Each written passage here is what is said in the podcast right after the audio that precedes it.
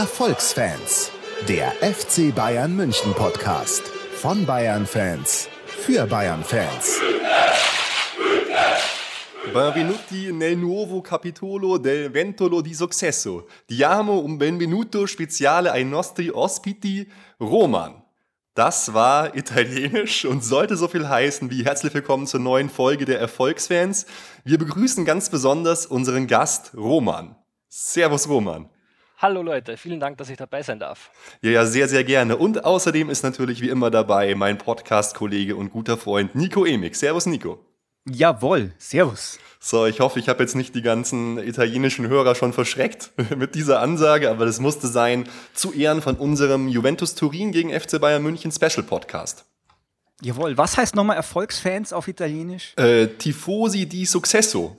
Tifosi di Successo, meine Güte, das hört sich eigentlich viel besser an. Ja, wir ja, sollten uns könnte eigentlich was anderes bedeuten. Was? Was könnte anders? eigentlich auch was anderes bedeuten. Es klingt eigentlich viel besser, als es dann in Wirklichkeit ist. Das stimmt, ja. Genau, und weil wir uns, der Nico und ich, mit der italienischen Liga nicht so gut auskennen und mit Juventus Turin, naja, die haben ja einige Sachen durchgemacht und einige Änderungen, da haben wir uns gedacht, wir laden uns jemanden ein und deshalb haben wir einen Österreicher, der Roman heißt und Jubelfan ist. Und deshalb, Roman, stell dich doch einfach mal kurz vor. Ja, hallo, also ich bin der Roman. Ich bin jetzt schon seit ungefähr 20 Jahren Juventus-Fan und ich verfolge also die italienische Liga auch schon so lange und ja, seit ich ein kleines Kind bin quasi, ähm, gibt es nur diesen Verein für mich. Und ich mag auch den FC Bayern aufgrund oh, meiner ist, Mutter. Das ist schon mal perfekt, aber wie ist es dazu gekommen, dass du Juve-Fan geworden bist? Ja, ich äh, lebe ja in Österreich und direkt an der Grenze zu Italien und Slowenien und hm. ähm, Udine ist quasi gleich ums Eck. Und äh, ich habe mir da immer Spiele angesehen, das mache ich auch heute noch. Und ja, mir haben damals die Farben so gut gefallen und dann wächst man da halt rein. Und deine Mama ist Bayern-Fan? Ja, die ist Bayern-Fan. Da könnt ihr euch vorstellen, was das äh, da zu Hause gegeben hat bei der Auslosung. Ja, äh, schaut ihr das Spiel zusammen an oder geht ihr ins Stadion? Wir gehen ins Stadion, ja. Wow, Mann. In Turin oder in München? Äh, ich überlege mir, äh, zu beiden Spielen hinzufahren, aber ich bin regelmäßig in München draußen und sehe mir in der Allianz Arena viele Bayern-Matches an. Also diesmal kann ich es gar nicht auslassen. Ey, nicht schlecht. Das ist ja fast schon unverschämt. Wie kommst du denn an die Karten die ganze Zeit, hey? Uh, über Freunde, ja. manchmal auch via Gogo, da sind die Preise eh ganz gut und sonst, ja, das geht immer irgendwie. Okay, also was wir heute mit dem Roman vorhaben, ähm, wir haben eine Facebook-Frage. Da haben sich auch einige von euch beteiligt. Und ansonsten würden wir halt einfach ein bisschen über Juve sprechen, die italienische Liga und ganz besonders natürlich das Spiel Juventus Turin gegen FC Bayern München in der Champions League. Sehr gut. Genau, und ja, interessant für uns wäre natürlich so ein bisschen was über die Geschichte von, von Juve zu erfahren. Vielleicht eine kleine äh, Einstiegsfrage, weil ich es irgendwie nicht weiß. Warum heißt Juve eigentlich alte Dame? Ähm, ja, das äh, hat mehrere Gründe. Also Juventus wurde 1897 gegründet von äh, Studenten in, in Piemont in Italien. Und äh, es wurde am Anfang halt spekuliert, warum heißt der Verein so. Und das hat auch eben mit dem Alter ähm, des Vereins zu tun. Aha. Und ähm, es war auch beleidigend gemeint am Anfang, weil in den 50er Jahren, glaube ich, war das oder sogar in den 40ern, hatten die spezielle Trikots. Und äh, beim Laufen hat äh, der Wind so eine Art äh, Buckel verursacht. Und dann haben die gegnerischen Fans dann halt ja immer so gerufen, ah, die Buckligen, die Alten und weil die italienischen Vereine immer eine weibliche Bezeichnung haben, also immer die Juve oder keine Ahnung, also das ist immer weiblich. Okay. Dann ist daraus sozusagen die alte Dame entstanden. Alter, wer weiß sowas?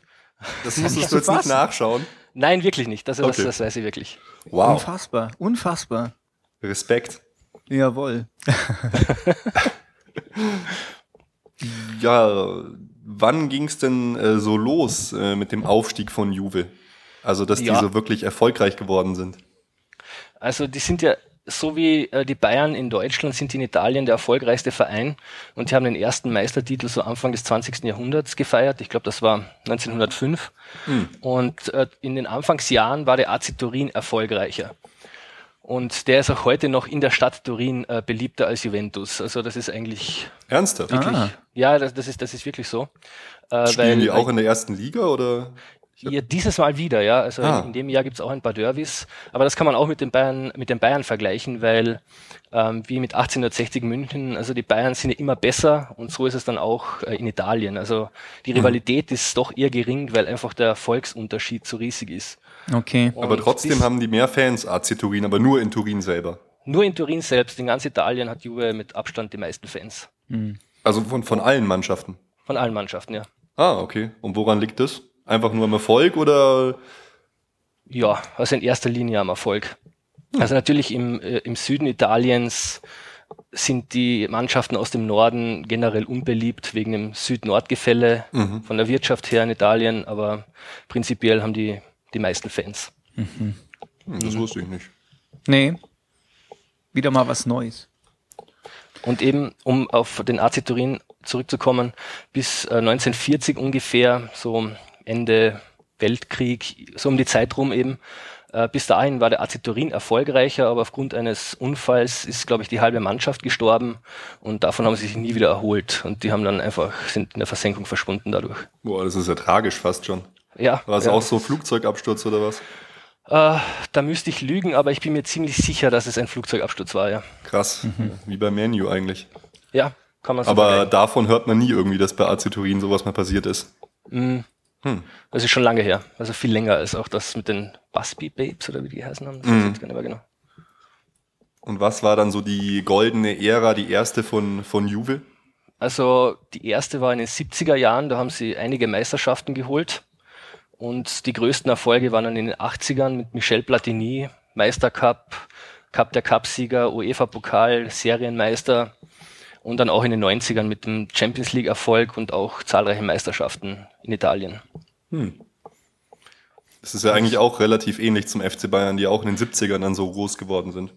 Ja, kann man vergleichen. Also Juve hatte nur das Pech in den 70ern einmal im Champions League Finale zu stehen äh, gegen ähm, Ajax Amsterdam war das. Und da hatten sie einfach keine Chance, weil das die goldene Ära war. Aber das war sozusagen der Anfang der Erfolgsära auch international. Okay. Genau. In der ganzen äh, Geschichte von Juventus, in der Titelgeschichte, da schleicht sich ja auch mal so ein Serie B-Meisterschaftstitel ein. Gell? Ja, ein, ein dunkles Kapitel, ein dunkles Ja. Kapitel. Das müssen wir nachher auf jeden Fall noch anschneiden. Das interessiert Sehr mich auf gern. jeden Fall. Ja, das ist, äh, Juve ist irgendwie insgesamt so, so extrem spannend. Als ich mir vorher das durchgelesen habe, es ist irgendwie so, so geschichtsträchtig. Die waren ja auch hier mit Liverpool auch im äh, Pokal der Landesmeisterfinale, als es diese Tragödie gab und irgendwie Ja, ja. 39 Menschen gestorben sind. Ja, ja, also das, das war eine Katastrophe damals. Also Liverpool für fünf Jahre, glaube ich, von allen internationalen Bewerben ausgeschlossen worden, weil die Liverpool-Fans die Italiener attackiert haben und dann das Stadion halb zusammengebrochen ist, also zumindest ein Sektor. Also das ist auch ein dunkles Kapitel dieser, der Vereinsgeschichte in jedem Fall. Echt, äh, echt krass, ja.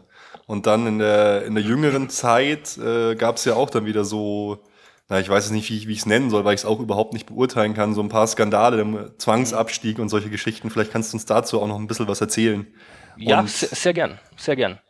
Also ich muss mich da eh kurz fassen, weil ich glaube, da könnten wir alleine eine Stunde drüber reden. Oh, gerne, wir haben Zeit.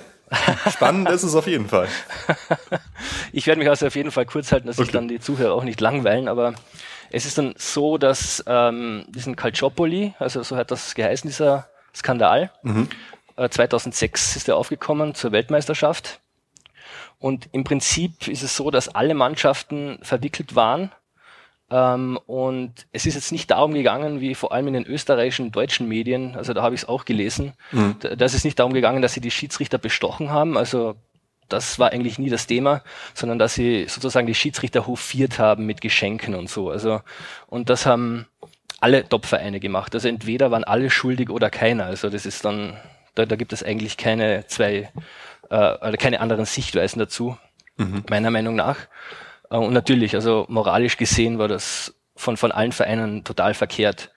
Und vor einigen Jahren war es dann so, dass herausgekommen ist, dass Inter Mailand äh, noch mehr Dreck am Stecken hat und die haben dann wirklich die Schiedsrichter bestochen, die eigenen Spieler abgehört und schon zum Prozess damals 2006 sind einige Tonaufzeichnungen verschwunden und komischerweise kurz nach der Verjährung des Falles sind die wieder aufgetaucht und deswegen haben sie dann Inter Mailand nichts nachweisen können, weil das einfach nicht mehr gegangen ist. Also das ist so ein Sumpf, da wird man wahrscheinlich nie genau wissen, was da war, aber ja, Okay, ist das, hat es jetzt aufgehört?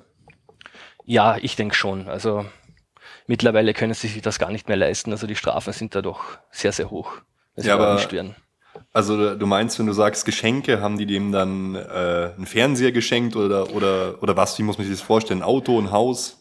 Ja, die haben halt so Präsentkörbe oder sowas in der Richtung. Keine Ahnung, was da drin war. Also so genau habe ich dann die Berichte auch wieder mhm. nicht gelesen. Aber im Prinzip kann man sich das schon so vorstellen. Ja, also die haben jetzt nicht gesagt, okay, wir geben dir 10.000 Euro und dafür gewinnen wir das Spiel 1-0 oder so, mhm. sondern wirklich, ja, okay, äh, wir freuen uns, dass du, äh, dass du diese Partie pfeifst und quasi super Schiri, hier hast du ein Geschenk. Ja. Und das Problem ist, das haben halt alle gemacht. Also das und, könnte ich mir aber durchaus vorstellen, dass es in der Bundesliga auch irgendwie mh. so ist. Ja. Also, dass man die Schiedsrichter begrüßt und dass die in irgendwelchen schicken Hotels schlafen dürfen und so, das ist ja immer so, oder? Aber ja. das wird ja dann über, über DFL organisiert. Ja, das zahlen nicht die Vereine. Nee, nee, ja. klar. Hm. Hm, naja, also ich finde allerdings, warum haben die dann Juventus so hingehängt mit diesem Zwangsabstieg Abstieg auch, weil es ja im Großen und Ganzen dies natürlich am härtesten getroffen hat. Ja, natürlich. Also das war auch, also natürlich die Zuhörer, wenn sie ja denken, ja, Juve-Fan ist äh, beeinflusst, klar. Also ich möchte nur sagen, ich versuche das so neutral wie möglich zu be betrachten. Und wenn, dann hätten alle absteigen müssen. Also das ist meine Meinung. Und Inter Mailand hat man nichts nachweisen können, weil ähm, der Moratti, also der Präsident von Inter Mailand, dem gehörte die größte Telekommunikationsfirma in Italien. Und die Gerüchte besagen, der hat das einfach verschwinden lassen, mhm. was ja dann gestimmt hat im Endeffekt, was man Jahre später herausgefunden hat. Und der Berlusconi, der Präsident vom AC Milan damals, er hat einfach gesagt, okay, wenn, wenn der AC Milan absteigt, und das war auch das Urteil in der ersten Instanz, also eigentlich hätten Juve und AC Milan absteigen sollen, okay. dann hat er gemeint, okay, dann, dann werden halt einfach die Fernsehgelder gekürzt und dann, ja, tschüss sozusagen. Hm. Und dann oh, haben Mann. sie sich halt quasi dazu durchgerungen, also der italienische Verband, okay, die bleiben oben und kriegen halt nur minus 15 Punkte oder so am Anfang der Saison. Oh Mann, das hm. ist ja schon wieder ziemlich übel eigentlich. Ja, also eigentlich hätten da alle bestraft gehört, also und dann ging es 2007 quasi oder in die zweite Liga, oder? Genau, das war direkt nach der WM 2006 okay.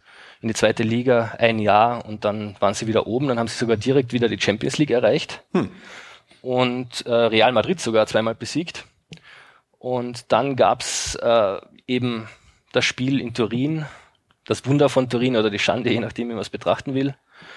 Und äh, dann gab es halt zwei wirklich bittere Jahre mit schlechten Leistungen. Der Präsident, der Manager, Trainer, die waren alle wirklich unfähig. Okay. Und sogar, also meiner Meinung nach unfähiger als Klinsmann seinerzeit bei den Bayern. Und äh, die haben eingekauft, keine Ahnung, Diego für 20 Millionen, Felipe Melo, falls den überhaupt noch wer kennt, für 25 Millionen. Auch, auch Elia und solche Leute für sehr viel Geld. Das hat mich auch ja. gewundert, was die da machen. Genau, der hat, glaube ich, insgesamt 80 Minuten gespielt in der ganzen Saison in allen Bewerben. bitter. Also, das, war, das war wirklich bitter. Äh, was mich da 2007 so beeindruckt hat bei euch, war halt, dass, obwohl ihr in die zweite Liga absteigt, dass so Leistungsträger wie Buffon, Del Piero trotzdem geblieben sind. Ja, also die wären dann niemals gegangen. Also Meinst du, das war jetzt nur eine Geldsache oder es war halt so wirklich so, ja, ich stehe treu zu meinem Verein und so weiter? Ja, also bei Buffon und bei Del Piero war das auf jeden Fall so.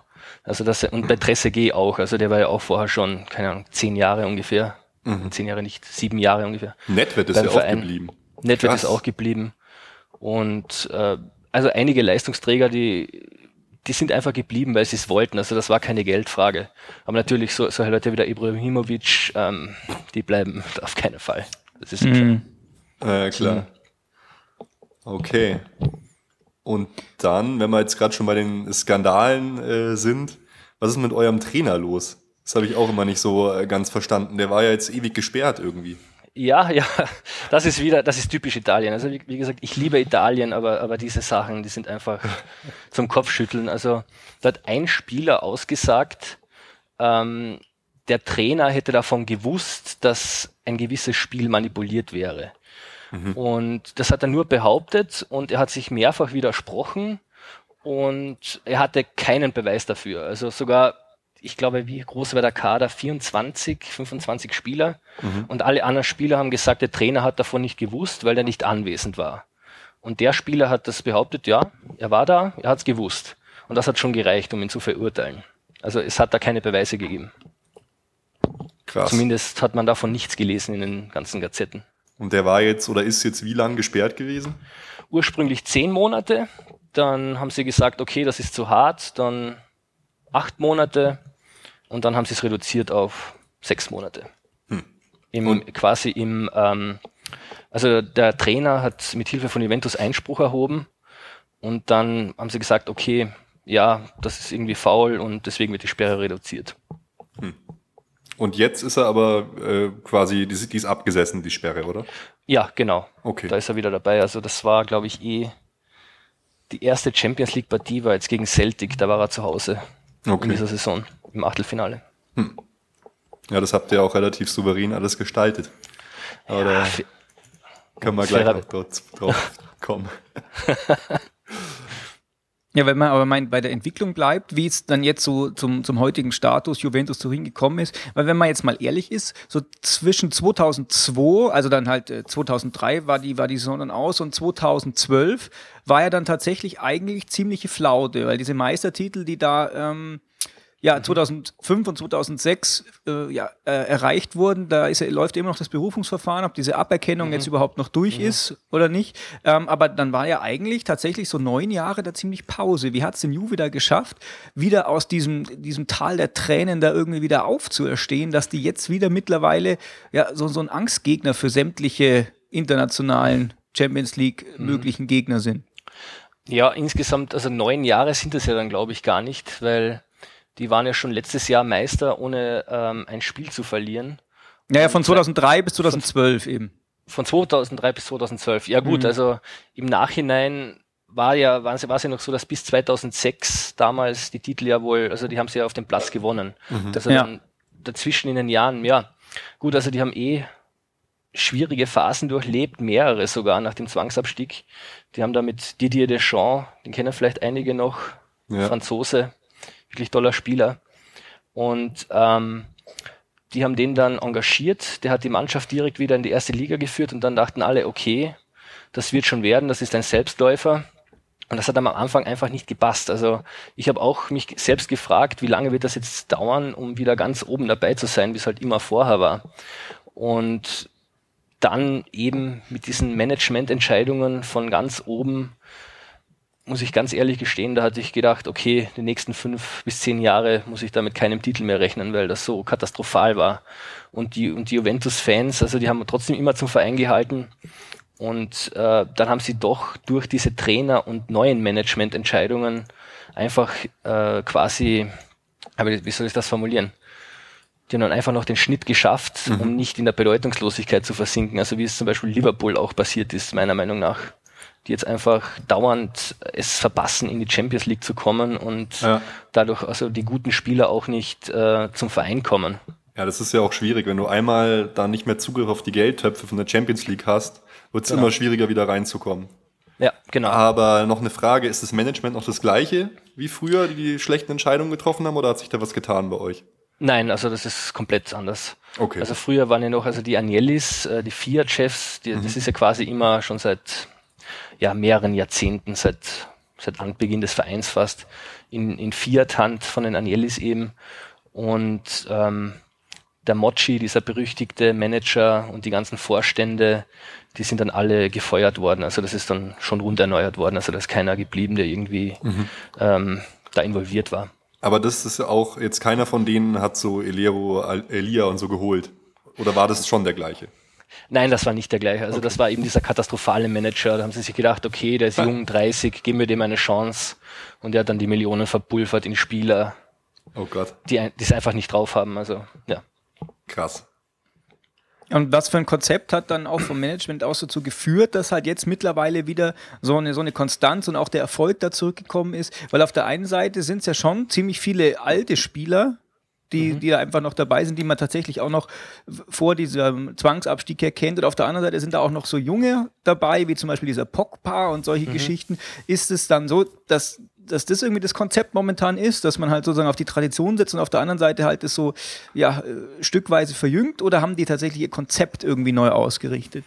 Ähm, die haben vollkommen ihr Konzept neu ausgerichtet. Also die haben dann vor zwei, drei Jahren ähm, wieder einen Agnelli als Präsidenten gehabt ähm, nachdem so ein Wirtschaftsmensch ganz oben war, der dann ja weniger auf den Sport geachtet hat und mehr auf die finanzielle Situation. Mhm. Da können wir auch, ich weiß nicht, ob das eingeplant ist, wegen dem Stadion darüber sprechen. Auf da war der Fall. federführend. Und ähm, der hat dann gesagt, okay, wir sind Juventus, wir gehören zu den Besten der Welt, das muss so sein und jetzt äh, strengt euch an sozusagen.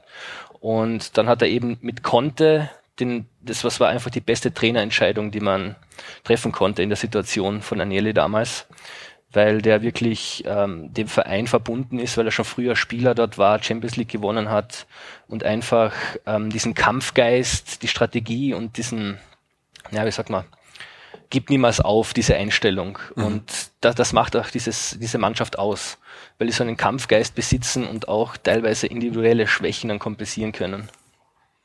Ja, du hast es ja gerade schon angesprochen, dann können wir vielleicht gleich mal drauf kommen, weil mir war das gar nicht so klar, aber Juve ist die einzige, äh, der einzige italienische Verein, der ein eigenes Stadion hat. Mhm, genau, Das, ja. Wie kommt es? Ähm, ja, das, damals in dieser, also vor, vor, keine Ahnung, das war ungefähr vor zehn Jahren, da war schon angedacht, okay, irgendwann mal ein neues Stadion bauen, das wäre wirtschaftlich gar nicht so schlecht. Und dann kurz nach dem Wiederaufstieg hat dann dieser Präsident, der eher aus der Wirtschaft kam, gemeint, okay, das wird für die Zukunft super, da gibt's weitere Einnahmequellen und das brauchen wir einfach. Und der hat das dann in die Wege geleitet und das war dann letzte Saison, zu Beginn der letzten Saison fertig. Und das war schon wirklich spektakulär. Also ich habe mir, ich habe mich schon drauf gefreut, seit, seit ich gewusst habe, dass das eben stattfindet. Und dann bin ich da runtergefahren und habe mir das angesehen. Und diese Atmosphäre und der Wille, wieder nach oben zu kommen, also das war schon ähm, ja, sehr beeindruckend. Und wie gesagt, also wie du schon gesagt hast, das ist der erste italienische Verein mit einem eigenen Stadion. Und das merkt man auch bei den Spielerkäufen und bei den Ausgaben. Also der AC Mailand, der Berlusconi will da auch nicht mehr so viel Geld reinstecken, genauso wie Moratti bei Inter. Und da fehlen einfach zahlreiche Einnahmequellen. Also die ganzen Spieltagseinnahmen, die Vermarktungsmöglichkeiten und so weiter. Das geht Also- ja eh ziemlich zurück in Italien, oder? Die Stadionbesuche generell. Ja, die Stadionbesuche gehen eigentlich wieder nach oben. Also die waren Ah, in den okay. letzten Jahren schon wirklich am Tiefpunkt, auch durch die ganze Gewalt, durch diese hässlichen Stadien. Also in Udine, falls ihr mal die Gelegenheit habt und Bayern, keine Ahnung, in der Gruppenphase auf Udine trifft, fahrt dort nicht hin. Das ist ein unglaublich hässliches Stadion. So, das das gibt es, glaube ich, in Europa kein zweites Mal. Und deswegen bleiben die Zuseher einfach aus. Also mit, mit Ich war nur in San Siro bis jetzt. Das war eigentlich sehr schön, bis auf dass der Auswärtsblock eigentlich unter menschenunwürdigen Bedingungen stattgefunden hat. So keine Klos, die funktionieren, alles abgesperrt. Das war ziemlich übel. Das, dasselbe hat mir auch gerade vor zwei Wochen jemand erzählt, der da beim Derby war. Echt krass. Gegen, gegen AC Milan. Tolles Stadion, aber geh nicht aufs WC. Ja, Das ist eine wir, hatten dann, wir hatten noch Blocksperre dann eine Stunde. Ey, die Leute, die, ich habe die Mädels und so mussten halt alle überall hin äh, urinieren und so. Das war echt bitter. War ganz schön krass. Das krass ist, glaube ich, das richtige Wort dafür. Ja, aber hey, wie ist denn das Stadion? Also wie, wie gefällt's dir? Mit welchem Stadion kann man es vielleicht vergleichen? Weil ich war jetzt noch nie im Juve-Stadion im neuen. Mit welchem, kann, mit welchem Stadion kann man es vergleichen? Gut, ähm, das ist so nach dem typisch englischen Konzept aufgebaut. Also es passen 41.000 Menschen rein, circa. Und es gibt keine Laufbahn. Es ist wirklich auf perfekte Sicht ausgerichtet. Die Atmosphäre sozusagen bleibt im Stadion und äh, geht nicht nach draußen oder wird durch dieses durch diese Laufbahn, die früher im äh, Stadio delle Alpi noch drin war, Ja. ähm, sozusagen verschlechtert. Und das ist wirklich typisch englisch, viel Stimmung, kompakt und einfach, dass man halt wirklich super sieht. Warum nur Äh, 41.000 ja. Zuschauer? Wollte ich auch gerade fragen. Sorry. Ja. Ja, das, das ist wieder eben diese Proble- Problematik mit den Zusehern und äh, dass Juventus eben in Turin selbst ähm, weniger Fans hat als der AC Turin. Ähm, da kommen dann einfach nicht mehr, weil wenn aus Mailand dauernd Fans kommen müssten oder aus Rom oder aus Genua, ähm, das ist dann einfach zu weit weg für die meisten Heimspiele und das wird sich dann auch nicht rentieren. Und so ist es wirklich seit der Öffnung war jedes Spiel ausverkauft. Also das ist auch einzigartig jetzt dann, außer vielleicht, wenn, wenn du jetzt AC Milan gegen Inter Mailand hernimmst, wenn dann das Stadion ausverkauft ist. Das Aber ist ich finde es schon, ich finde es schon toll, dass Juventus ist so irgendwie der Club, der einfach so, so Tradition und, und familiäres Zusammensein und Zusammenhalt irgendwie in Italien für mich ähm, demonstriert. Und dann haben die einfach kaum Fans in der eigenen Stadt. Das passt für mich irgendwie nicht zusammen, aber ich finde es dann eben faszinierend, dass es gerade dann trotzdem so ist, dass der Club halt das dann ausstrahlt, obwohl er jetzt tatsächlich so den Support jetzt nicht aus der eigenen Stadt bekommt. Mhm. Ja, das ist, das ist wirklich ein interessanter Aspekt und äh, den kann ich mir selbst auch nur sehr schwer erklären, muss ich gestehen. Ja. Ja, sieht, sieht schon echt geil aus, das Stadion. Ich schaue es mir gerade so ein bisschen an. Mhm. Ist halt richtig Ja. schön, ja, wie du schon gesagt hast, kompakt. Kann man sich schon vorstellen, dass es so ein kleiner Hexenkessel ist. Ja, das auf jeden Fall. Also die Stimmung, die ist wirklich einzigartig und ich habe schon einige Stadien gesehen und obwohl es, obwohl wirklich nur 41.000 Menschen reinpassen, also ist die Stimmung sehr, sehr beeindruckend für diese Kapazität. Also du meinst, das ist eine Waffe im Spiel gegen FC Bayern jetzt zum Beispiel. Ja, das aber es Stadion. ist, es ist genauso die Allianz Arena eine Waffe dann für, für den FC Bayern. Also ich glaube, da nehmen sie sich nicht viel, die beiden Teams. Außer natürlich, dass die Allianz Arena viel größer ist und mir auch sehr, sehr gut gefällt. Also ich bin da immer wieder gern. Ja, gut, an so ein Stadion wie jetzt äh, Signal Iduna Park in Dortmund kommt es natürlich einfach nicht hin von der Atmosphäre. Das muss man zugeben, wenn man da schon mal drin war. Aber ja. Und Ja, ich glaube eigentlich, dass die Hauptwaffe natürlich äh, dann in dem Champions League-Spiel auch die Mannschaft ist. Und ich habe jetzt mal so, so ein paar Namen, möchte ich mal vorlesen, dass die Leute überhaupt wissen, was ist denn Juve? Und zwar sind es einerseits, wie vorher schon gesagt, so Bekannte wie, wie Buffon, wie, wie Pirlo, solche Geschichten. Aber auf der anderen Seite ist dann auch noch jemand so drin wie, wie Nicolas Anelka. Man glaubt, eigentlich hat man gedacht, der ist schon irgendwo in der Gruft begraben. Ja, aber der spielt bei gehofft. Juventus, genau. Ähm, und der übelste Söldner in der Fußballgeschichte spielt bei Juventus. Und dann Ja. sind natürlich auch noch so, so Geheimtipps und äh, ja, Anwärter, wenn man den Medien glauben darf, auf äh, sämtliche Fußballpreise der Zukunft, dieser Paul Pogba zum Beispiel. Wen ich zum Beispiel total gut finde, und zwar ähm, seit Pro Evolution Soccer Nummer 6 ist Mirko Vucinic. Den finde ich einfach der Wahnsinn. Der war damals noch beim AS Rom, als ich ihn dann gespielt habe. Ähm, Vidal ist da, Ja, Arturo Vidal und ähm, noch so ein paar Leute. Ja, Basali kennt man vielleicht noch. Ansonsten, ähm, wie spielt denn Juventus? Was zeichnet die aus mittlerweile? also die zeichnet aus, dass ähm, sie mit einer Dreierverteidigung spielen. Das ist von den Top-Teams jetzt doch sehr ungewöhnlich. Und Aber vor allem- modern, ja. Ja, modern, genau. Also die spielen in Italien meistens so, dass sie äh, das Spiel zum Gegner bringen. Das heißt, sie spielen eigentlich immer offensiv und sie tun sich etwas schwer, wenn sie gegen defensive Mannschaften spielen. Also auch wenn es vielleicht der Tabellenzehnte ist, der sich nur hinten reinstellt mit zehn Verteidigern, dann äh, haben sie das Problem, ähm, das Tor zu treffen, weil die Stürmer jetzt, abgesehen von Vucinic vielleicht, die sind jetzt nicht Weltklasse. Also sie sind schon fast alle sehr gut bis auf den Anelka, den, den will, glaube ich, keiner sehen von den Juve-Fans. Und äh, da tun sie sich dann schon extrem schwer. Und wenn die Mannschaft spielerisch stärker ist, also der Gegner, dann tun sie sich schon etwas leichter, weil sie gut umschalten können von Offensive auf Defensive. Das heißt also, sie können spielerisch dank Andrea Pirlo einiges bewegen und auch Vidal und Marquisio und im Mittelfeld und die können dann auch super verteidigen. Also das haben, sie- da haben sie zum Beispiel Celtic Glasgow überrascht, weil da haben alle gedacht, die werden offensiv spielen. Und dann hat sich der Trainer von, von Juve halt eben äh, gedacht, ja, okay, die überraschen wir jetzt und jetzt spielen wir einfach auf Konter. Und äh, damit ist Celtic nicht zurechtgekommen. Also diese Flexibilität ist auch die größte Stärke, finde ich.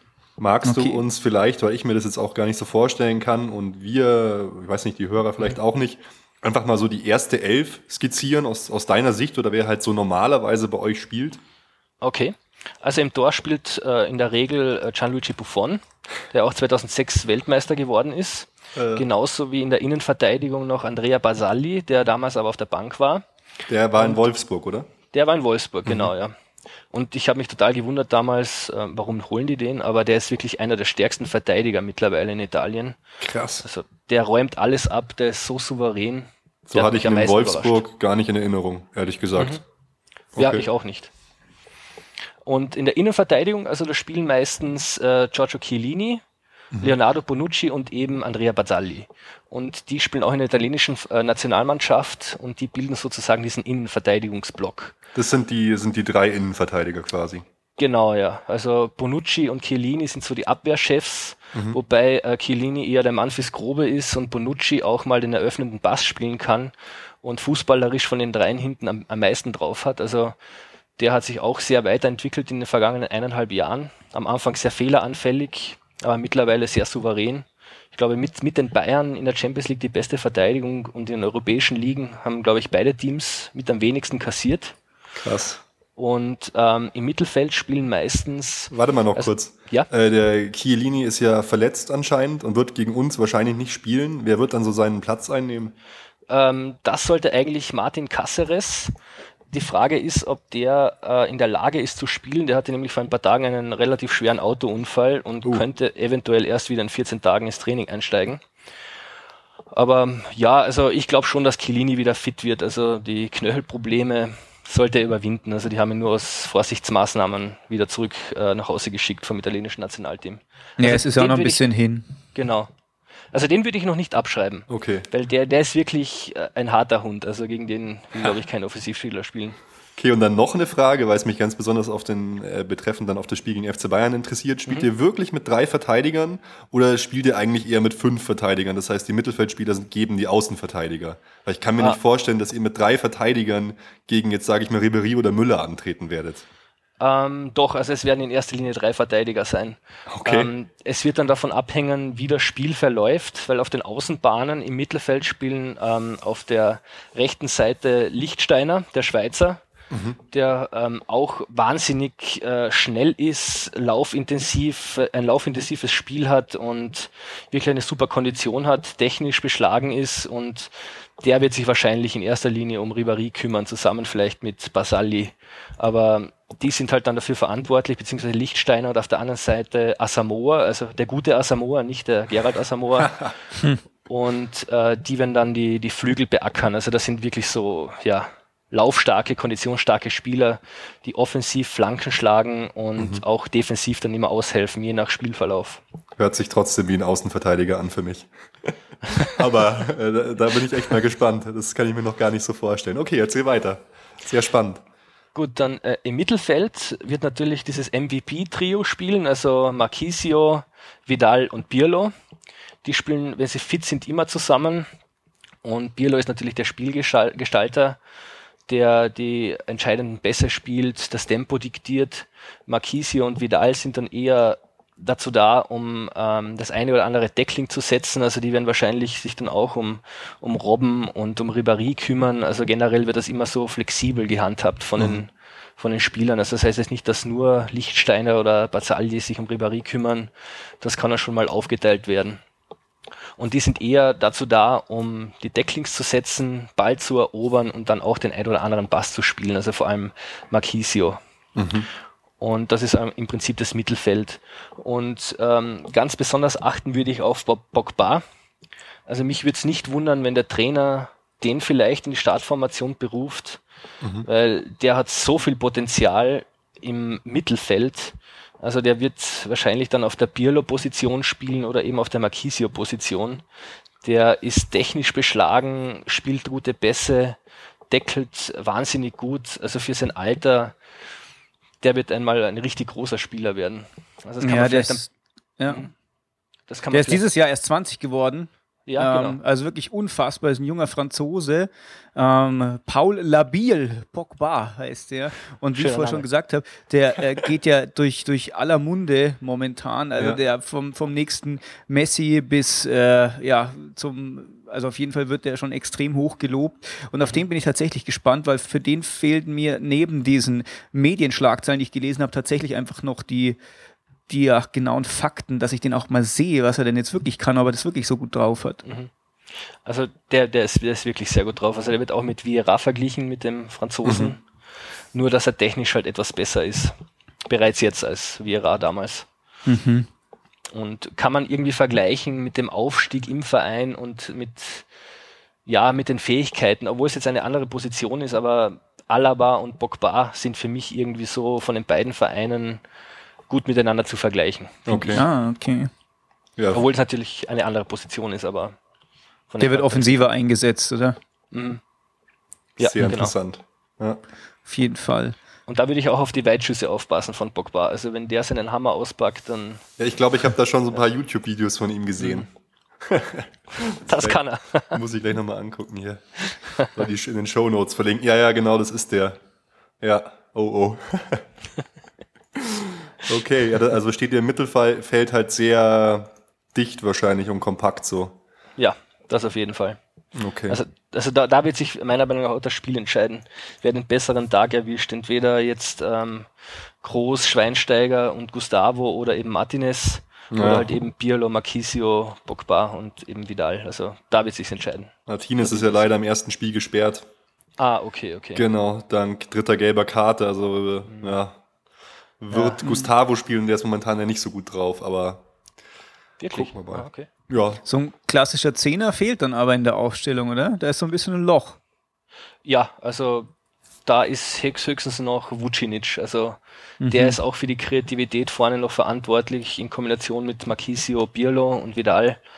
Wenn, wenn der einen super Tag hat, dann ist er wirklich Weltklasse und gehört zu den besten Stürmern der Welt. Aber wenn er in Italien spielt, kann es schon mal sein, dass er zwei, drei wirklich super Spiele abliefert und dann spielt er viermal als, keine Ahnung, als wäre er der faulste Spieler aller Zeiten. Okay, das- ist das es so ein er klassischer, so ein klassischer Brecher in der Mitte, so, so Typ Gomez, der typische Mittelstürmer, oder ist es mehr so einer, der ja auch, auch mal auf die Seite ausweicht und von hinten kommt? Ja, eher so. Also so, äh, so wie Gomez ist er überhaupt nicht. Also äh, Vucinic ist technisch beschlagen und ähm, ist eher dafür verantwortlich, die Tore noch vorzubereiten und ist eher nicht so der Knipser. Also das ist, das ist dann noch die, die größte Schwäche im Endeffekt. Also er ist eher so, so eine hängende Spitze. Ah, okay. und Weil er ja schon die klassische 9 auf dem Trikot trägt, aber so wirklich die Funktion hat er nicht. Nein, genau, ja. Also das ist auch dann die größte Stärke und gleichzeitig auch die größte Schwäche der aktuellen Mannschaft. Okay. Weil die Stürmer dauernd durchwechseln, egal ob jetzt Vucinic, Jovinko, Matri oder Quagliarella. Ähm, das weiß man nie, wer spielt. Das ist immer spontan vom Trainer entschieden worden, wann wer spielt. Und äh, einfach weil ein Weltklasse-Stürmer im Prinzip fehlt. Also das hat die Mannschaft nicht. Und da aber jeder im Verein oder jeder von der ersten elf Tore schießen kann, also auch Chiellini schießt Tore, dann die ganzen Mittelfeldspieler, Lichtsteiner, Asamoah, ähm, die schießen sogar die meisten Tore. Das ist dann eben die größte Stärke, dass man nie weiß als Gegner, wen sollten wir am ehesten verteidigen bei den Schüssen, weil er wirklich jeder treffen kann. Aber gerade von den Stürmern, ja, also in, in die habe ich kein Vertrauen. Also die werden das Spiel nicht entscheiden, da bin ich mir ziemlich sicher. Und mit wem spielt Vucinic dann meistens zusammen, kann man einfach überhaupt nicht sagen. Und wen Ja, würdest du erwarten gegen uns? Also wenn, wenn er mit Vucinic aufläuft, also oder wenn der Trainer Vucinic aufstellt, dann wird wahrscheinlich Jovinko spielen. Okay. Das ist dieser kleine ähm, Italiener, weil, weil er so klein ist, wird er auch die Atomameise genannt. Diesen Spitznamen finde ich auch super. Also- geil. Ja, ist eine Großartig. witzige Sache, gell? Juventus ist Platz 1 in der Serie A, aber ihr bester Torschütze ist eben der Jovinko und der ist nur auf Platz 24 der Torschützenliste in dieser Saison. Ja, das habe Ja. ich auch nachgeschaut. Das ist total krass. Genau, ja, Witzige also, Geschichte, ja. Aber dafür haben sich, glaube ich, auch die meisten Torschützen in der, in der Liste drin. Also, Ja, irgendwie muss ich ausgleichen, das stimmt. Ja. Ja. Nicht zu fassen. Ja, da kommt gleich der Vucinic dahinter, dann Quagliarella und so. Also dann kommt es mehr. So ein bisschen wie Dortmund das letztes Jahr gemacht hat. Die hatten, glaube ich, auch keinen ziemlich weit oben, aber dafür ähm, so viele, die halt ein paar geschossen haben. ja, Interessant. stimmt. Das reicht ja auch. Aber da äh, wartet ja echt ein interessantes Duell auf uns, wenn du sagst, dass ihr tendenziell auch eher offensiver spielt.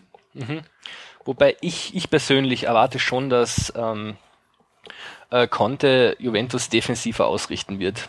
Das habe ich irgendwie so im Gefühl. Also da, ich kann es nicht bestätigen, natürlich, aber ich denke schon, dass es eher defensiver sein wird. Gerade erstes Spiel auswärts, mal schauen, was so passiert.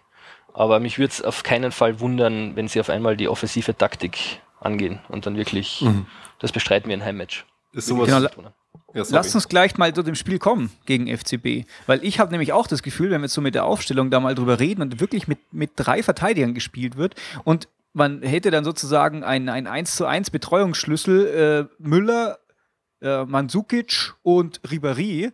Ich glaube, ehrlich gesagt, dass die dann die Abwehr zum Frühstück essen, wenn das wirklich stur so bleiben würde.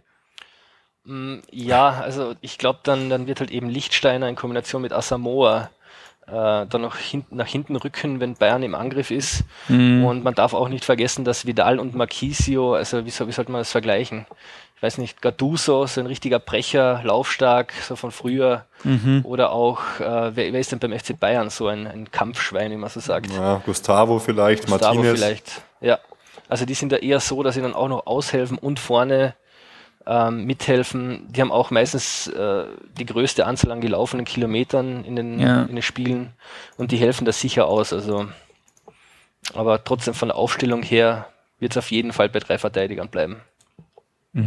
Davon bin ich überzeugt. Habt Ja, ihr, bin habt ihr sowas. Typisches, dass ihr auswärts andere Taktik habt als zu Hause oder ist es eigentlich normalerweise durchgehend die gleiche Taktik? Ähm, es ist schon vom, vom Team abhängig. Also die Aufstellung nominell bleibt eigentlich immer gleich. Ähm, aber dann das Spielverhalten ändert sich dann im Endeffekt. Und ich denke, gerade auswärts wird, wird Juve stärker sein als zu Hause. Zumindest ist mir das so aufgefallen in dieser Saison. Ah, okay, das Also- ist beim FC Bayern eigentlich ganz ähnlich. Also wir haben ja auswärts alles gewonnen und nur ein Unentschieden und zu Hause halt immerhin schon mal verloren und zwei Unentschieden. Ja, Oh, ja dann wird das spannend. auf jeden Fall. Ja, okay, Nico, dann, wie du es schon gesagt hast, dann können wir ja tatsächlich gleich mal auf das große Match kommen. Ja, machen wir ja schon. Ja, machen Sind wir. wir ja schon.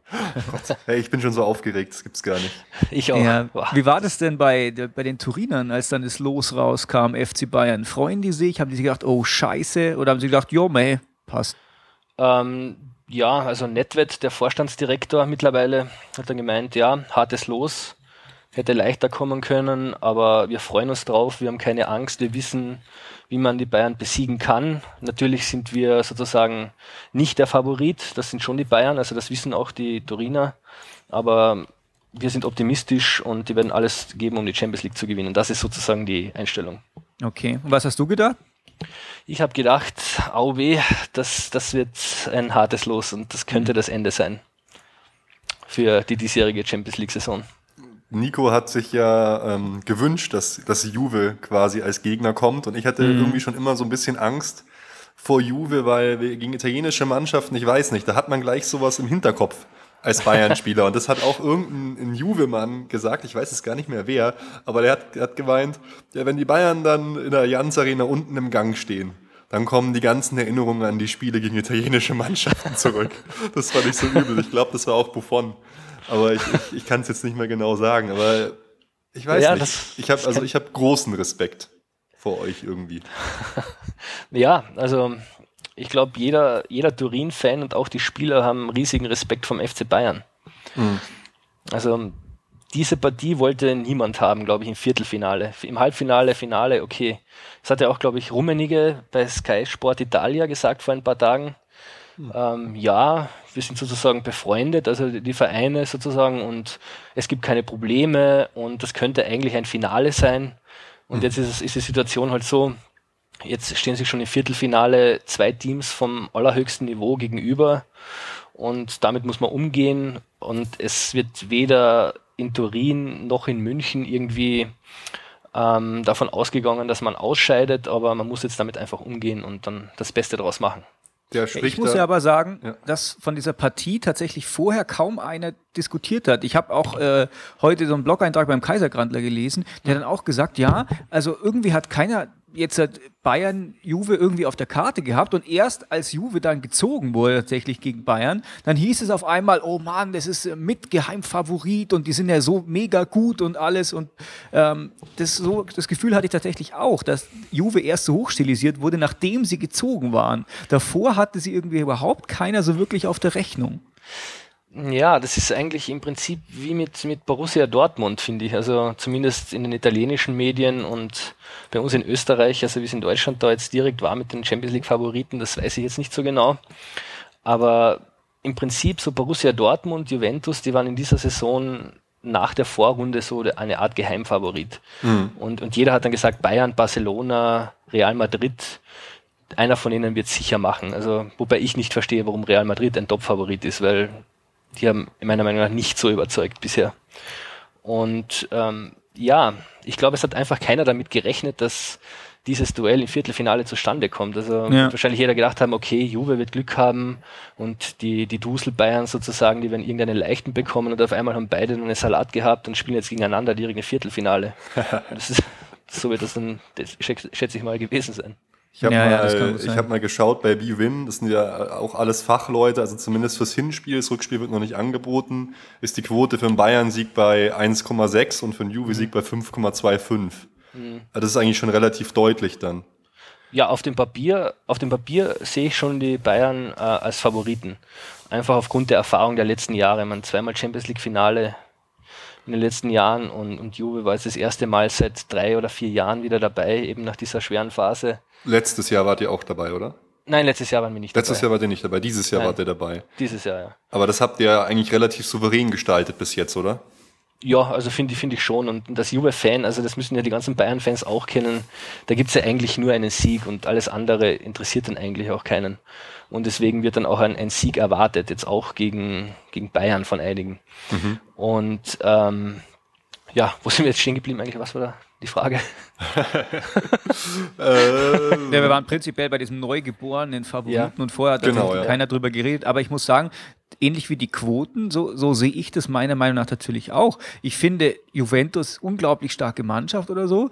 Aber ich finde jetzt die Steigerung zu Arsenal nicht so viel größer, ehrlich gesagt. Deswegen habe ich mir gedacht, jo, Juve wird passen. Ist nicht zu schwer, ist nicht zu leicht. Und äh, die hauen wir weg. Ja, das, das ist Ansichtssache. Also ich halte Ja. Arsenal, Arsenal halte ich für, für eine wirklich, ja, für keine Top-Mannschaft in Europa schon seit einigen Jahren. Also denen habe ich überhaupt keine Chance eingeräumt. Dass es dann so knapp geworden ist im Rückspiel, das war, glaube ich, auch eher der Leichtsinn der Bayern-Spieler. Oder dem Leichtsinn war das zu verschulden der Bayern-Spieler. Und die haben einfach keinen guten Coach mehr. Wenger ist auch eher schon, ich weiß nicht, seit einigen Jahren nicht mehr das, was er mal war. Die Spieler sind jetzt auch, ja, ich weiß nicht. Es gibt auch einen Grund, warum es Mertes Saka heißt in, in Großbritannien so. und in der Verteidigung. ja, die geben Und- halt auch dauernd wahnsinnig gute Spieler ab. Das ist halt äh, schwer zu kompensieren. Gen genau, ja. Und das ist eben halt bei Juventus nicht der Fall. Also wenn die einen guten Spieler haben, dann, dann geben die den auch nicht her.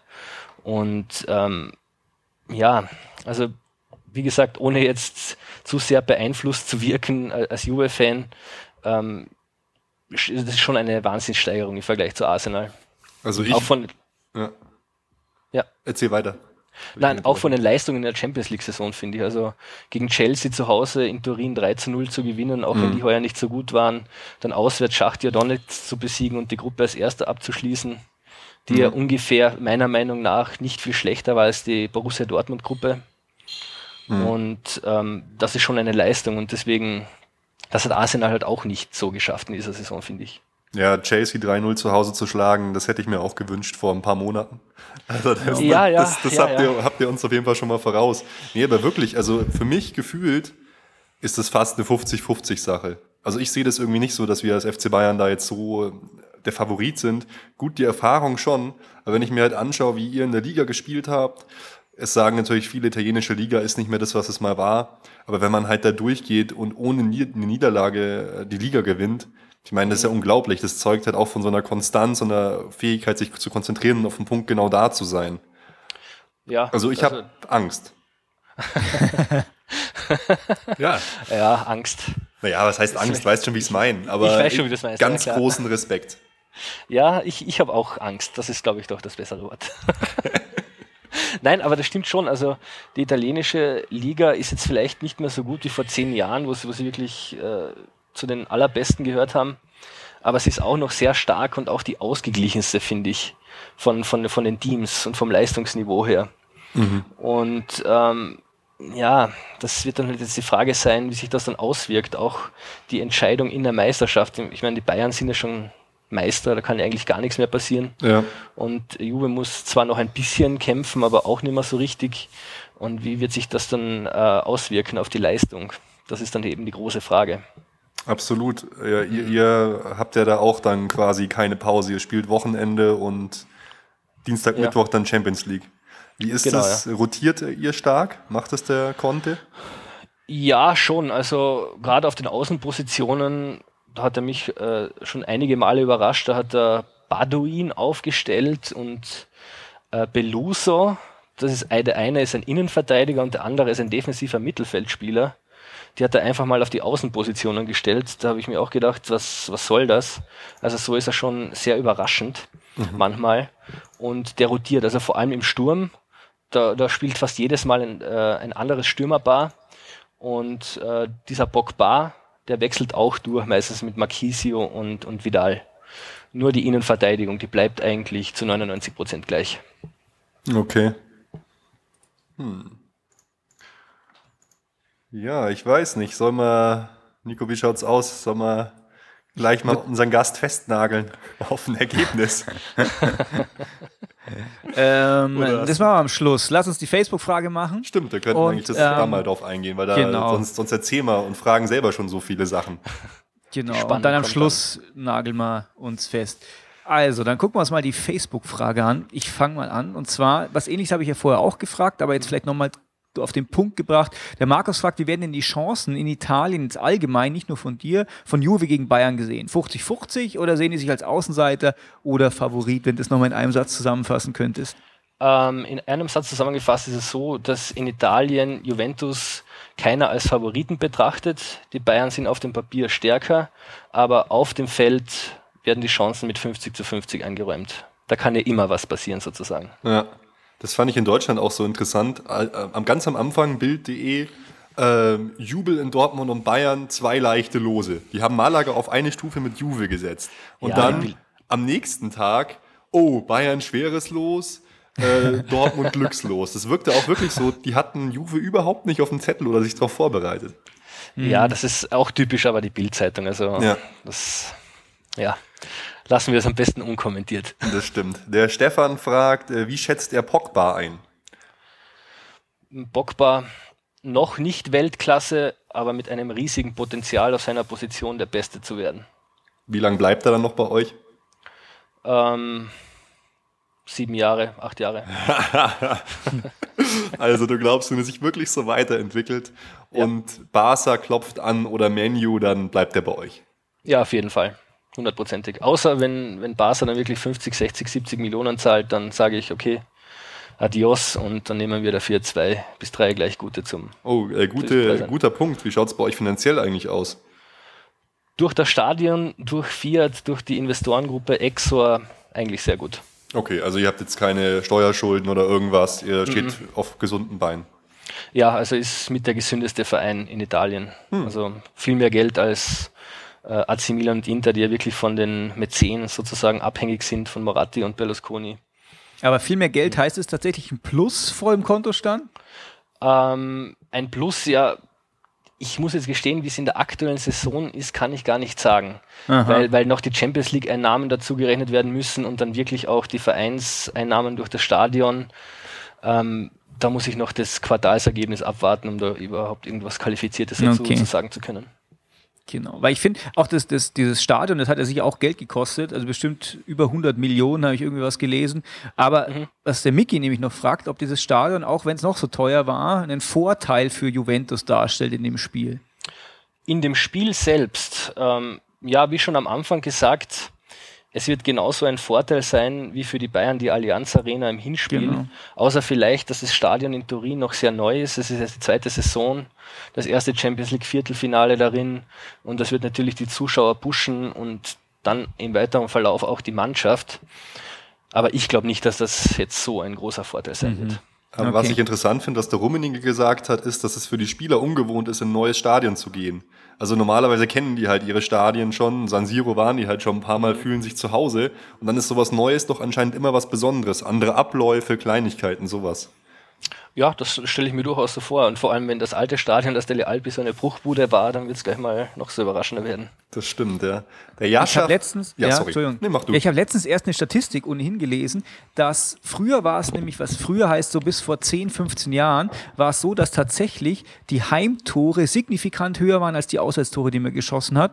Und irgendwann habe ich eine Statistik gelesen, ich suche die vielleicht nachher für die Shownotes raus, dass tatsächlich diese Differenz sich immer mehr angleicht.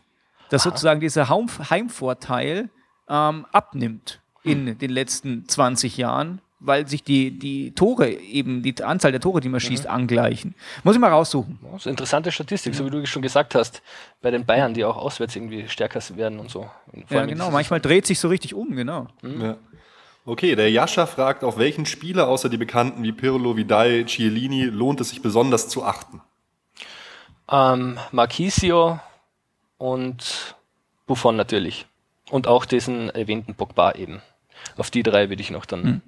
besonders achten. Also der Buffon, der, vor dem habe ich schon ein bisschen Respekt einfach, weil der natürlich auch unfassbar viel Erfahrung gegen deutsche Teams der mitbringt. Ist der Wahnsinn. Und der FC Bayern tut sich einfach schwer gegen Vereine, bei denen gute Torhüter noch bessere Tage erwischen. Gut formuliert. Tut sich Sehr wahrscheinlich gut. jeder Verein schwer gegen solche Torhüter. Nee, aber ich weiß schon, was du meinst. Das kommt immer dazu. Ja. Ja, das ist halt vielleicht ist einfach die, die Wahrnehmung. Wenn man halt kein Tor schießt, tut man sich halt schlecht. naja, ja. auf jeden Fall. Der Thomas fragt, äh, was würdest du denn dafür geben, wenn Toni Kroos wie bei der EM Pirlo in Manndeckung nehmen würde? Ähm, ich verstehe die Frage ehrlich gesagt ja, nicht. Das, so er genau. hat es halt so schlecht gemacht, Toni Groß damals. Ja, Ach so, okay. Dann würdest du dafür Geld bezahlen oder so oder wie viel? naja. Aber noch eine ja. Sache, die mich interessieren würde.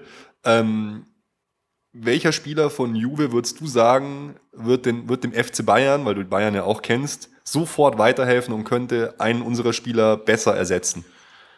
Ähm, Chiellini, Vidal und Marquisio. Die Krass, drei Leute. Die drei. Also der, der Chiellini, der ist, Dante ist super, aber Aha. Chiellini ist noch viel besser und äh, Boateng, ich weiß nicht, also ich mag den Boateng nicht. Also ich finde, der ist kein Weltklasse-Verteidiger. Also meiner Meinung nach. Es mögen andere anders sehen, aber. Naja, nee, also Weltklasse. Verteidigung. Weltklasse ist immer Fall. so ein schweres Wort. Würde ich ihn jetzt auch noch nicht sehen. Mhm. Und halt eben Vidal, der hat sich so stark weiterentwickelt. Ähm, ich glaube, Gustavo und Martinez kann der locker ersetzen. Und äh, Marquisio wäre dann auch in dieser Richtung. Also Schweinsteiger ist natürlich gesetzt, aber so in diesem Bereich. Vidal habt ihr uns ja eh weggeschnappt, ihr Säcke. Hier, Don Jupp hat ja schon gesagt, ich habe sein Wort, er kommt zu uns und dann. Ja, der hat dann irgendwie gesagt, äh, das, das hat er wahrscheinlich nur wegen den Juve-Fans gesagt. Er hat gesagt, ja, Juve ist so ein großer Name, da spiele ich lieber als, als dann jetzt bei den Bayern. Aber das, das wollten die Juve-Fans natürlich hören, das ist nur dummes Gerede, weil die sind meiner Meinung nach in der Historie gibt es halt eine Handvoll Mannschaften wie Bayern, Juve, Bayern, äh, Bayern zweimal, ja, das ist gut. Äh, Barcelona, Milan und Manchester United und so, die sind da alle in diesem Topf drin und da ist es eh kindisch, da überhaupt darüber zu sprechen, wer ist denn jetzt ein bisschen besser und so, bla bla. Quatsch, Aber am Ende geht's immer ums Geld. Genau. Am Ende Perfekter des Tages. Schlusspunkt. Und um die Berater. ähm, der Christopher fragt, da das ja gerade oft als ein Aspekt genannt wird, welchen Stellenwert kann man Juves Führung in der Liga geben und ist Italiens Liga überhaupt noch was wert? Ähm, Italiens Liga ist noch was wert, wird immer wertvoller sozusagen, aber in den letzten paar Jahren, auch seit 2006, war ja der rapide Verfall schon zu bemerken.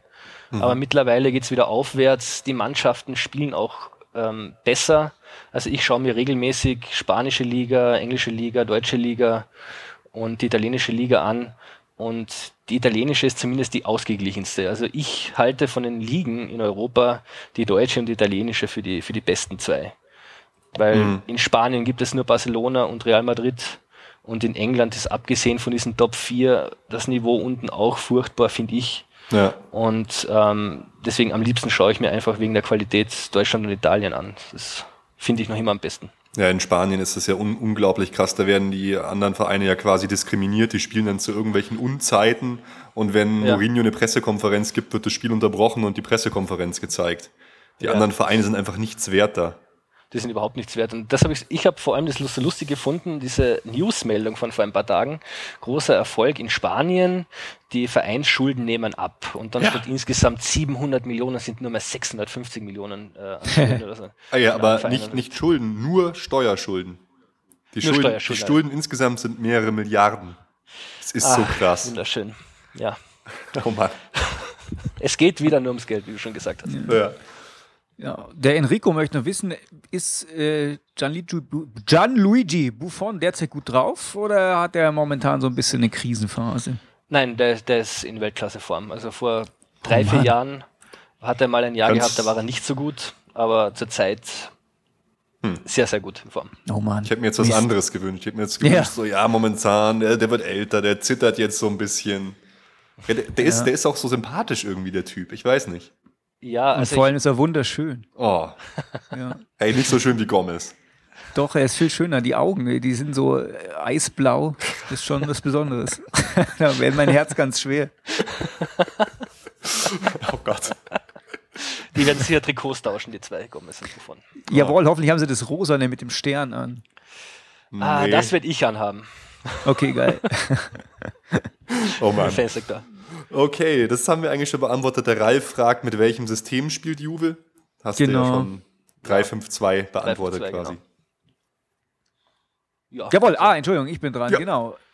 Ähm, der Benedikt fragt, ich glaube, die Frage hat er einfach so kurz dahingeschrieben, aber ich finde es tatsächlich mal kurz äh, diskutierenswert. Warum gewinnt denn Deutschland nie gegen Italien? Warum ist es so? Das ist, das ist eine super Frage. Die habe ich mir auch schon versucht zu beantworten, schon sehr oft.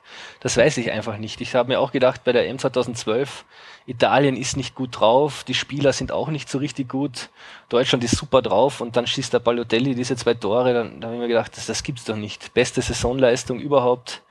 Wie kann das passieren? Also ich denke, das wird dann wirklich auch so eine Art Komplex sein, so wie bei den Engländern das Elferschießen vielleicht, keine Ahnung. Aber das ist halt auch das, was der Rummenigge gesagt hat. Oder, oder der, der Buffon auch, dass wir dann das in den Köpfen haben wahrscheinlich. Also ich glaube, das ist schon so ein kleiner psychologischer Vorteil, wenn ich mir da vorstelle, dass dann euer Trainer, der konnte, dann das den Spielern noch vorher einbläut, hey Leute, ihr habt alle schon Ja. gegen die gewonnen, kein Problem, ihr schafft es dieses Mal wieder. Also ich, ich habe wirklich, Ja. ich, ich habe so Angst. Ich weiß nicht. Ja, ich, ich bin schon auch sehr gespannt, wie, wie das dann wirklich sein wird, ob das wirklich ein Thema sein wird, vor allem in den Kabinen der Teams. Auf, auf jeden Fall. ja, ich sind ja auch, sicher. Es sind ja auch viele internationale Spieler dabei bei beiden Vereinen, deswegen, ja, Anelka Schwierig. zum Beispiel. Anelka, oh mein Gott. Naja, aber so Leute wie Buffon und Schweini oder Schweinsteiger, die werden dann schon ihre Geschichten erzählen. Aber andererseits werden sie dann umso motivierter sein, das endlich, diesen Fluch da endlich zu brechen. Ja, viele haben ja auch gesagt, dass wir 4-1 bei euch gewonnen haben, ist auch ein Vorteil für wieder, wiederum für uns. Aber das, Das ist stimmt, ja. jetzt schon so lange her, das hat damit eigentlich überhaupt nichts mehr zu tun. Ja, bis auf Buffon war da eigentlich keiner mehr dabei. Damals Ja. Chiellini vielleicht noch, glaube ich, aber das, das war es dann im Endeffekt schon. Okay. Da, vor zehn Jahren, glaube ich, hat dann Juve in München 1-0 gewonnen. Oh, Und das, das war es dann eigentlich schon. Und, und in Turin auch 1-0. Ibrahimovic hat die Tore geschossen damals noch. ach Mann. Und deswegen, das ist alles schon so lang her und im Prinzip ist es ausgeglichen. Also kann man schwer abschätzen. Jo, der Christopher fragt, mich würde seine persönliche Meinung zum Juve-Trainer interessieren. Nicht seine Qualität als Trainer, sondern zu seiner Verwicklung in der Zeit, als er Trainer in Siena war. Conte wurde ja von der FIFA gesperrt.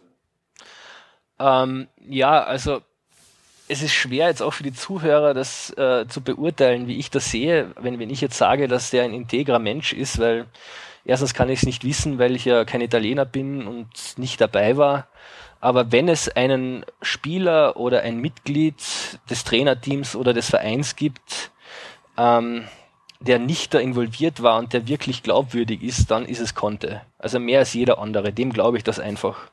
Weil der wirklich ähm, so siegeshungrig ist und der wird niemals ein Spiel sabotieren. Vor allem, weil bei diesem Skandal ging es ja um eine spezielle Partie, die Siena hätte unentschieden spielen sollen. Und ähm, das Spiel ist aber 15-0 für Siena ausgegangen.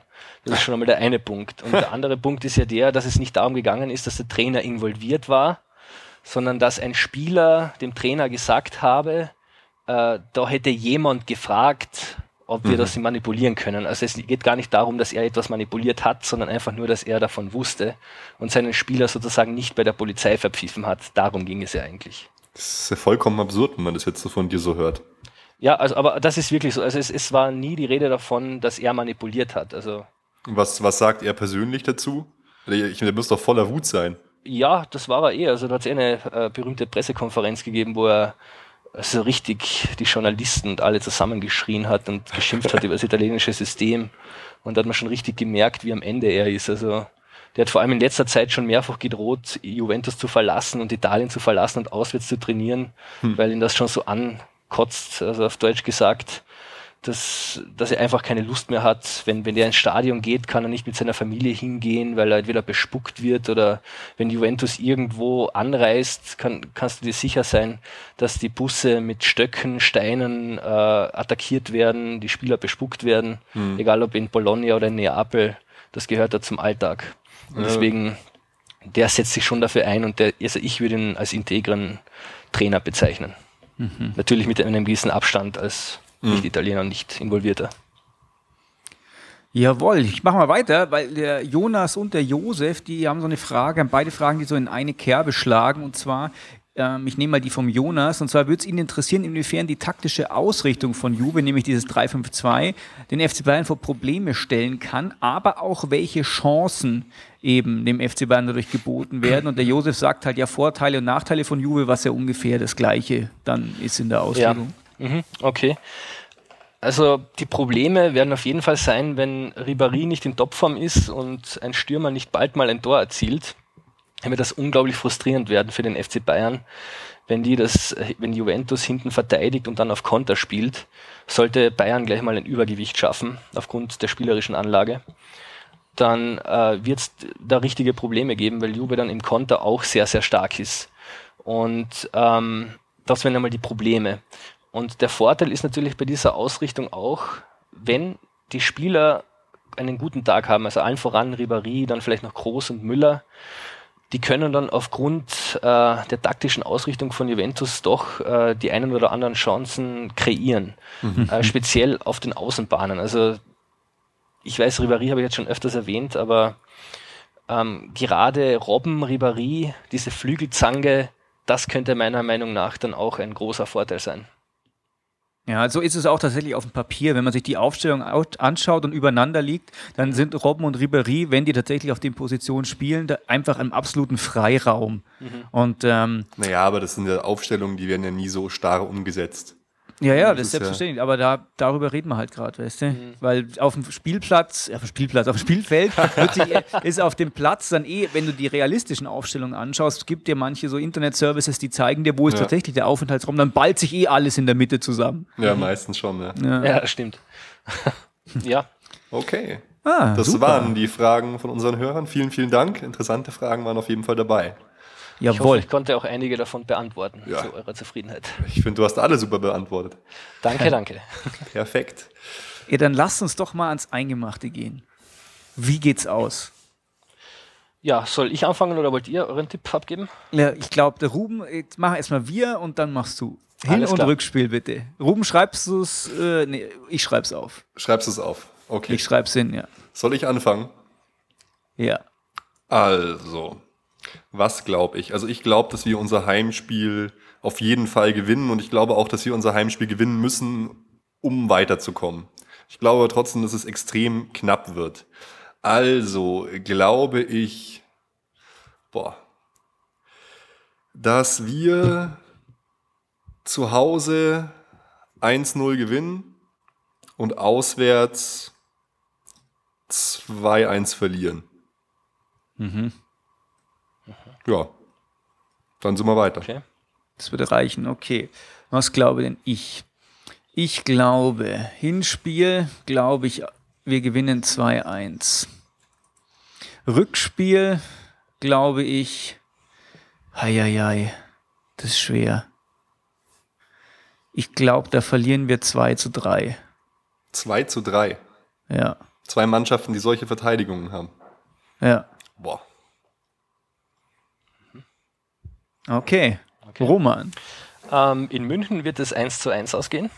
Aha. Und in Turin äh, wird Juventus 2 zu 1 nach Verlängerung gewinnen. Mhm. Boah, ei, ei, ei. 2 zu 1 nach Verlängerung. Ist das dein Fanwunsch oder ist das das, was du glaubst? Das, das glaube ich. Okay. Das, das glaube ich wirklich. Also mein Fanwunsch ist ein 5 zu 0 zu Hause und auch. ja, aber das, das finde ich gut. Das ist eigentlich auch immer mein Fanwunsch. Ich, ja. äh, mir ist die Spannung immer egal, Hauptsache wir gewinnen. möglichst hoch. Und möglichst zu null. Ja, das stimmt, natürlich. Das gehört ja auch dazu. Krasse Sache. Ja, es ist, ist eigentlich so, wie es sein soll. Äh, und ja. unser Gast, der Juve-Fan, glaubt, Juve kommt weiter und wir, die Bayern-Fans, glauben, Bayern kommt weiter. ja, vielleicht werden beide ausgeschlossen. Hm. Wer weiß. beide raus. Beide raus. Disqualifiziert. Dortmund und Malaga im Halbfinale. Ja, man weiß ja nicht, wenn Juve wieder das Spiel verschiebt, man weiß es nicht. Ja, ich weiß nicht, ob das mit den Finanzen so, so klappt, um da den Obrebö zu bestechen, oder? Wie war das damals?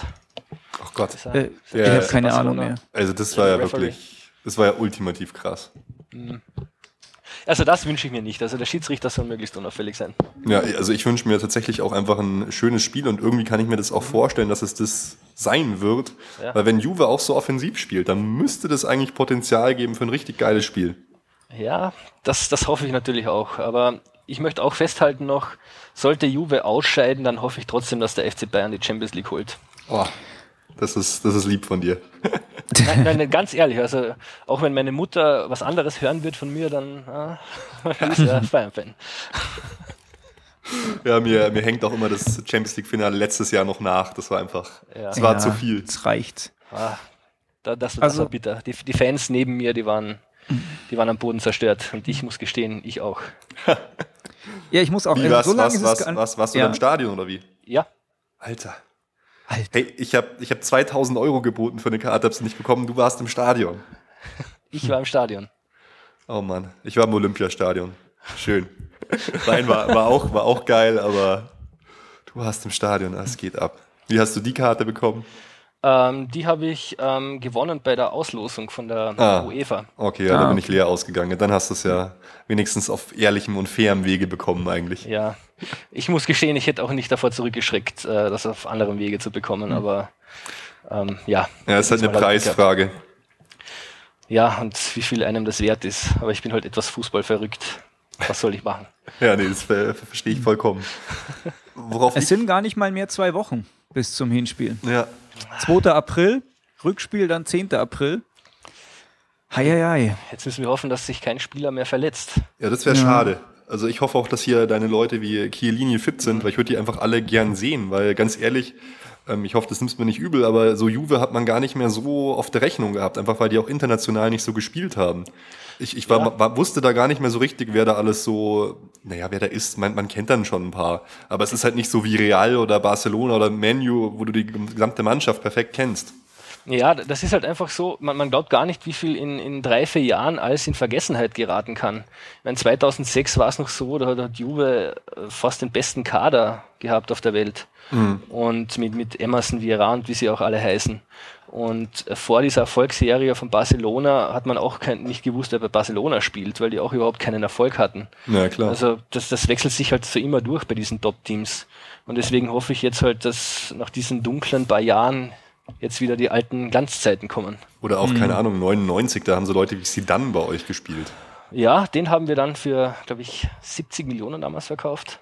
Ja, damals war das ja unglaublich. Ja, ja aber dafür Preis. haben wir Netwet, Buffon und ähm, wen wir noch? Lilian Thuram bekommen. Oh ja. Auch nicht so schlecht. Nee, kann man mal machen. Was mich noch interessieren würde, so was beim Auswärtsspiel in Juve, weil das ist für mich so die größte Unbekannte. Was erwartet uns denn da?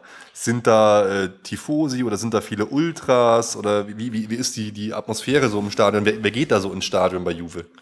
Ähm, in Turin gehen eigentlich alle ins Stadion. Also da gibt's auch Familien, die hingehen, die Hardcore-Fans, die Ultras. Da ist es eigentlich noch recht gesittet, also zumindest wie ich da unten war. Ähm, 2011 zu Beginn der Saison. Und überraschenderweise gibt's auch äh, so gut wie keine Knallkörper. Also man kann das Spiel dann auch genießen.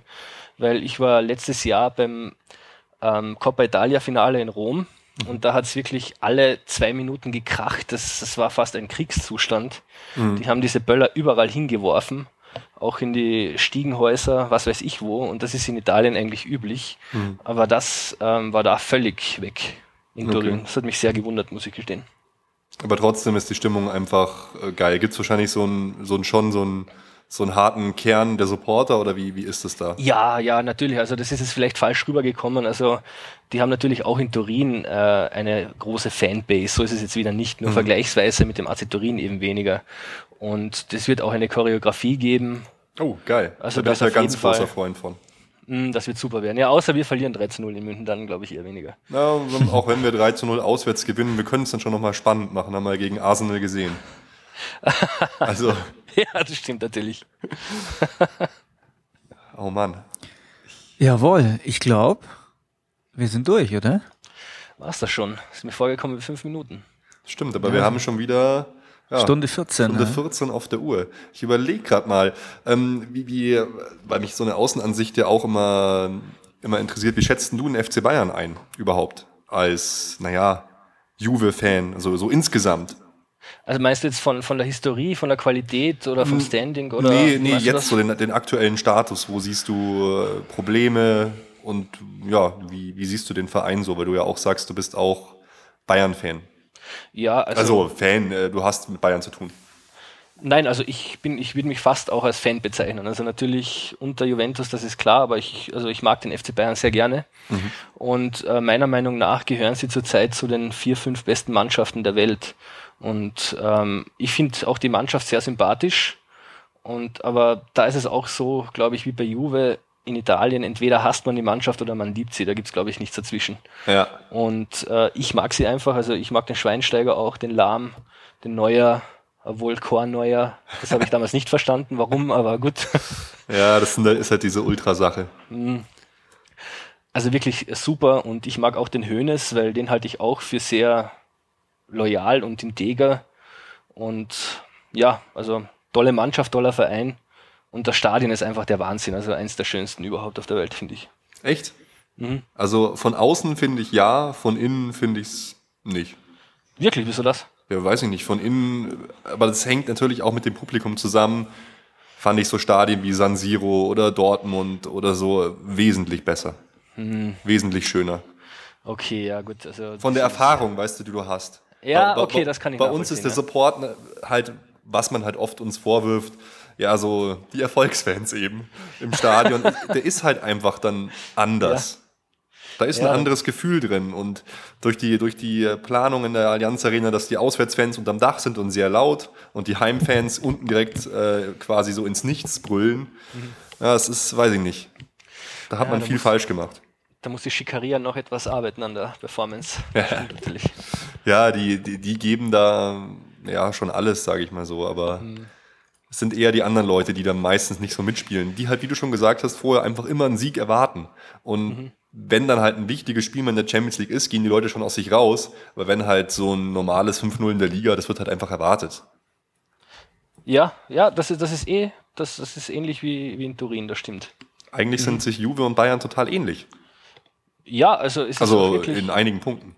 Ja, ja, finde find ich auch. Also sollte ich vielleicht über mich darüber nachdenken, dann warum mag ich dann beide Vereine? Ist das gut oder schlecht?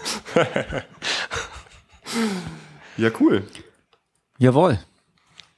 Wir hören uns wieder, würde ich sagen, wenn die Spiele vorbei sind.